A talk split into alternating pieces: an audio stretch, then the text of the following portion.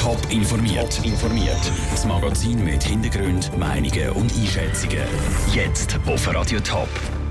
Warum es für Flüchtlinge soll einfacher werden, um in der Schweiz zu studieren und was die SBB gegen laute Güterzüge macht, das sind zwei von den Themen im Top informiert. Im Studio ist der Peter Hanselmann. Was Flüchtlinge an Gymnasien und Hochschulen in ihrer Heimat gelernt haben, kommt es meistens nur brauchen. Das, weil sie hier in der Schweiz noch wenig Chancen haben, an einer Universität angenommen zu werden. Das soll sich aber ändern. Caroline Dettling. Unruhe haben ihn aus dem Iran vertrieben. Dort hat er einen Bachelorabschluss gemacht, der Imam Didari. I was learning petroleum engineering in Iran and now I'm here and I want to study a master degree in Basel University. Ob er an der Universität Basel angenommen wird, ist aber höchst ungewiss. Die Hürden die sind hoch. Zu hoch, sagt Martina von Arx vom Verband der Schweizer Studierendenschaften. Das grösste Hindernis für die Flüchtlinge sei die Sprache wo einfach nicht die Voraussetzungen da sind, dass Geflüchtete die Sprache richtig lernen können. Das heisst, für Leute, die schnell lernen, sind nicht die angemessenen Sprachkurse da. Gleichzeitig wird von der Universität ein sehr hohes Sprachniveau gefordert. Um einen schnelleren Sprachkurs mit einem höheren Sprachniveau zu machen, müssten die Flüchtlinge zu privaten Institutionen gehen. Und das sage ich dann einfach zu teuer. Auch die Zürcher Nationalrätin von der BDP, Rosmarie Quadranti, sieht Sprache als Hauptproblem. Dabei müsste sich aber schon bei der Einreise der Flüchtlinge grundlegend etwas ändern. Im Aufnahmeverfahren ist es kein Kriterium, ob ich Französisch kann. Und wenn es kein Kriterium ist, passiert es halt auch, dass jemand, obwohl er Französisch gut kann, auf alle Fälle x-mal, tausendmal besser wie Deutsch, in der Deutschschweiz landet. Weiter werde in den Bundesasylzentren auch nicht erfasst, ob und was die Flüchtlinge im Heimatland schon für einen Abschluss haben. Mal abgesehen von der Sprache müssen die studierten Flüchtlinge dann aber auch fachlich an die Universität passen. An der Universität Zürich gibt es darum ab dem Semester sogenannte Schnupperlektionen, sagt der Rektor Michael Hingartner. Dann können Sie eben mal ein bisschen checken, habe ich das Niveau, das es braucht. Wenn nicht, dann, ja, dann müssen Sie sich etwas anderes überlegen. Also es ist so, dass wir natürlich nicht können unterschiedliche Anforderungen haben für die einheimischen Studenten und für die Flüchtlinge. Wir müssen das Qualitätsniveau für alle gleich behalten. Wir müssen alle die gleichen Chancen, aber auch die gleichen Hürden können überspringen Auch an anderen Universitäten, wie zum Beispiel zu Basel, werden solche Schnupperlektionen schon angeboten. Der Beitrag von Caroline Dettling. Genaue Zahlen zu den Flüchtlingen, die könnten studieren könnten, gibt es nicht, das weil die Daten nicht um sind. Der Verband geht aber von mehreren hundert Flüchtlingen aus. Wie viele Leute sind an der Vereidigung vom neuen US-Präsident Donald Trump gewesen? Über die Frage diskutiert im Moment fast die ganze USA. Zum Teil mit ziemlich fragwürdigen Argumenten. Aber welche Meldungen sind Fake News und welche Alternative Facts. Daniel Schmucki. Die Ausländerkriminalität in der Schweiz ist ein Problem. Die einen finden, das ist so, andere finden, es ist nicht so und betiteln die Aussage darum als Fake News. Der Begriff Fake News gibt es schon seit ein paar Jahren. Praktisch neu ist dagegen der Begriff Alternative Facts, wo erst seit dem Wochenende die Runde macht.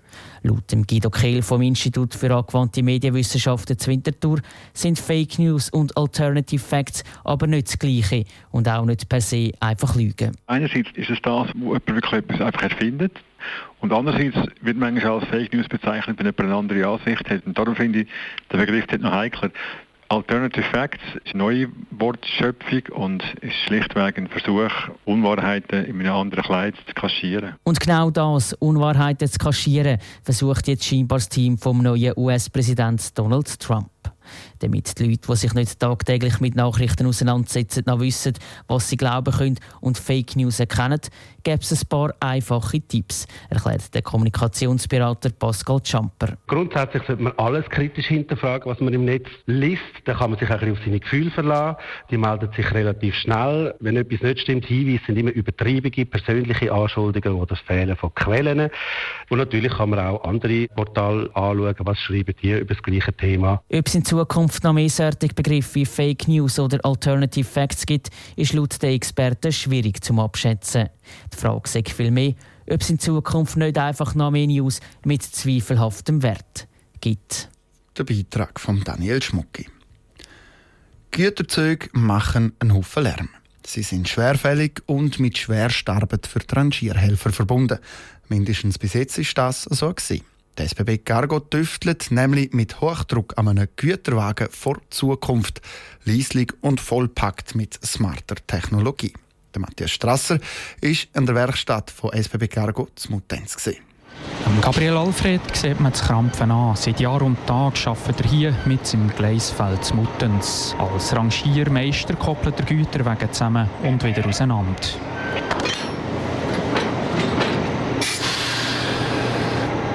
Gabriel Alfred kriecht unter den Puffer vom Güterzug führen. Er zieht die schwarzen Arbeitshändchen ab und erklärt, was sein Job ausmacht ja, anstrengend ist das Gewicht von der Kupplung und das ist alles manuell. Das muss man liefern den ganzen Tag unter der Puffer durch. Die SBB hat gerade zwei Probleme. Erstens sind die meisten Rangiermeister etwa 50, so wie der Gabriel Alfred, gehen also in den nächsten Jahren in Pension. Und zweitens ist es schwierig, genug Junge für die anstrengende Bütze zu begeistern.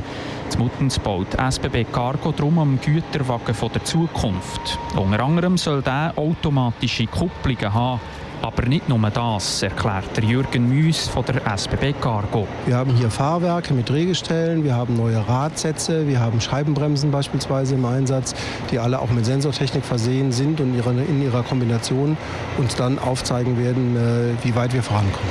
Neue Drehgestelle, neue Bremsen. Am Schluss soll der neue Güterzug nicht nur einem Rangiermeister die Arbeit erleichtern. Er soll auch nur etwa so laut sein wie ein Personenzug. Das freut insbesondere die Anwohner von Eisenbahnstrecken. Und im neuen Wagen wird ganz viel digitale Technik eingebaut. Und auch wenn die Bühne von Gabriel Alfred massiv verändert wird, Wehmut hört man von ihm nicht. Ja, ich glaube schon nicht so lange, wie ich wohl nicht mehr da sein, aber, aber es wird sicher besser werden. Ja. Für Kollegen sicher, ja. Sagt und macht sich auf den Weg, den Güterzug zu kontrollieren, noch manuell.